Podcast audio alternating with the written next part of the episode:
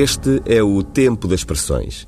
Todos falam delas e de uma maneira tal que ao cidadão comum pode começar a parecer normal que no mundo da justiça todos se andem a pressionar uns aos outros e que o sistema funcionará desta forma.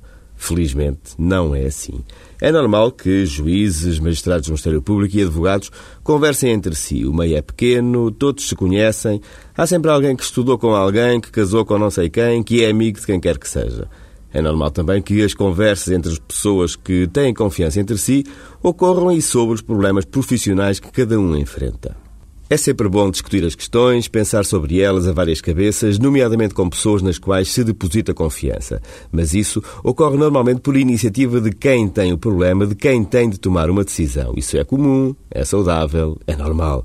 Como é também que o juiz ou o magistrado do Ministério Público tenha a sua formação política, filosófica, cívica própria e isso transpareça nas decisões que toma. A justiça é humana e não divina e tem os seus controles internos, o juiz tem de ter essa consciência, e externos, os colegas, quando em coletivo, os recursos, a comunicação social.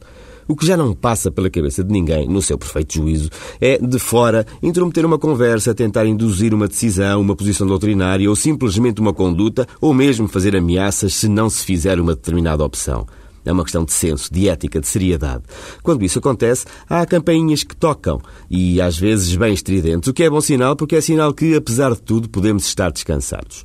Repare-se que, mesmo quando se julga alguém que se conhece ou muito próximo do seu grupo de relacionamento, é muito frequente que o juiz declare impedido para que, para o exterior, não possam ficar dúvidas sobre a sua imparcialidade. É fácil, aliás, verificar isto junto aos tribunais da relação onde estes incidentes são suscitados. A justiça portuguesa, onde até por vezes se decidirá mal, como em qualquer parte do mundo, tem uma folha de serviços, manchada embora pela colaboração de alguns com os tribunais plenários antes do 25 de abril, praticamente impecável, no que respeita à sua independência dos poderes políticos e económicos. Aliás, o poder político sábio, e é por isso que é mais fácil mudar uma lei do que mudar um juiz.